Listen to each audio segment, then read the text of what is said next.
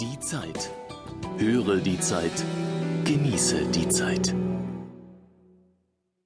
Der Klang der Wüste. Eran Kolerins Film Die Band von nebenan träumt vom Frieden zwischen Arabern und Israelis. Von Hilal Seskin. Die Zeit. Ausgabe 6 vom 31. Januar 2008. Der Anfang ist ruhig, beinahe schon schleppend. Irgendwo in der israelischen Wüste wird das achtköpfige Alexandria Ceremonial Orchestra, eine ägyptische Polizeikapelle auf Auslandstournee, vom Bus abgesetzt. Irrtümlicherweise. Da stehen sie nun in ihren blassblauen Uniformen, jeder mit einem Rollköfferchen in der einen und dem Instrumentenkasten in der anderen Hand. All dies ist wunderbar gefilmt. Viele dieser Filmbilder könnten genauso in einer avancierten Fotogalerie hängen, keine Frage. Aber welch ein Kontrast zu den Bildern, die wir in den letzten Tagen im Fernsehen sahen, von hohen Mauern und Lücken, die in diese Mauern gesprengt wurden, von Menschenmassen, die in umgekehrter Richtung nach Ägypten drängten, von ägyptischen Soldaten und israelischen Politikern und palästinensischen Raketen, Aufregung, Hunger, Krieg und Not.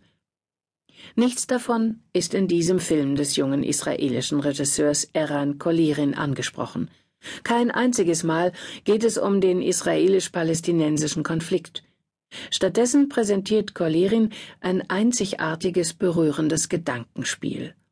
Was wäre, wenn sich Araber und Israelis einmal nur als Menschen begegneten? Wie weit trüge sie dann das ihnen gemeinsame Ideal der Gastfreundschaft? Sein Orchester solle in einem nahegelegenen arabischen Kulturzentrum auftreten. Wo das denn sei, fragt der melancholische Kapellmeister Tefik, gespielt von Sasson Gabay, die sehr schöne, sehr sehnsuchtsvolle israelische Imbissbudenbesitzerin Dina, gespielt von Ronit Elkabetz. Es gebe hier keine Kultur, antwortet Dina bitter lächelnd. Keine israelische Kultur, keine arabische, gar nichts. Kein Hotel, keinen weiteren Bus mehr für heute. Und so teilt Dina die Mitglieder der Kapelle auf und bringt sie bei Bekannten und in der eigenen Wohnung unter.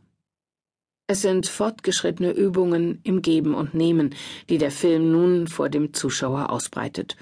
Ohne einen Plot im eigentlichen Sinne, ohne lauten Humor, dafür mit großem Einfallsreichtum. In Dinas Wohnung sowie am Abendbrottisch der anderen israelischen Gastgeber und ihrer ägyptischen Gäste erleben wir Komik und Enttäuschung, und vergebliche Wünsche und zerbrochene Lieben, den Ballast trauriger Vergangenheiten, Hoffnung und Lebenslust. Wir sehen Menschen, die sich nicht scheuen, einander die unpolierte Seite ihres Lebens zu zeigen. Menschen, die voneinander zu lernen bereit sind. Menschen, die ihrem Nächsten seine Einsamkeit zwar nicht zu nehmen vermögen, ihm darin aber beistehen. In einer bewegenden, wenngleich völlig unspektakulären Szene wird einem verhinderten Komponisten von seinem Gastgeber ein Bett im Kinderzimmer zugewiesen. Dort schläft bereits die kleine Tochter. Die Tür schließt sich. Der Gast und das schlafende Kind, sie sind allein. Keine Sekunde hat dieser Vater gezögert, dem neuen Freund seine Tochter anzuvertrauen, und keine Sekunde wartet der Gast, dem sich unruhig wälzenden Kind die Spieluhr anzustellen.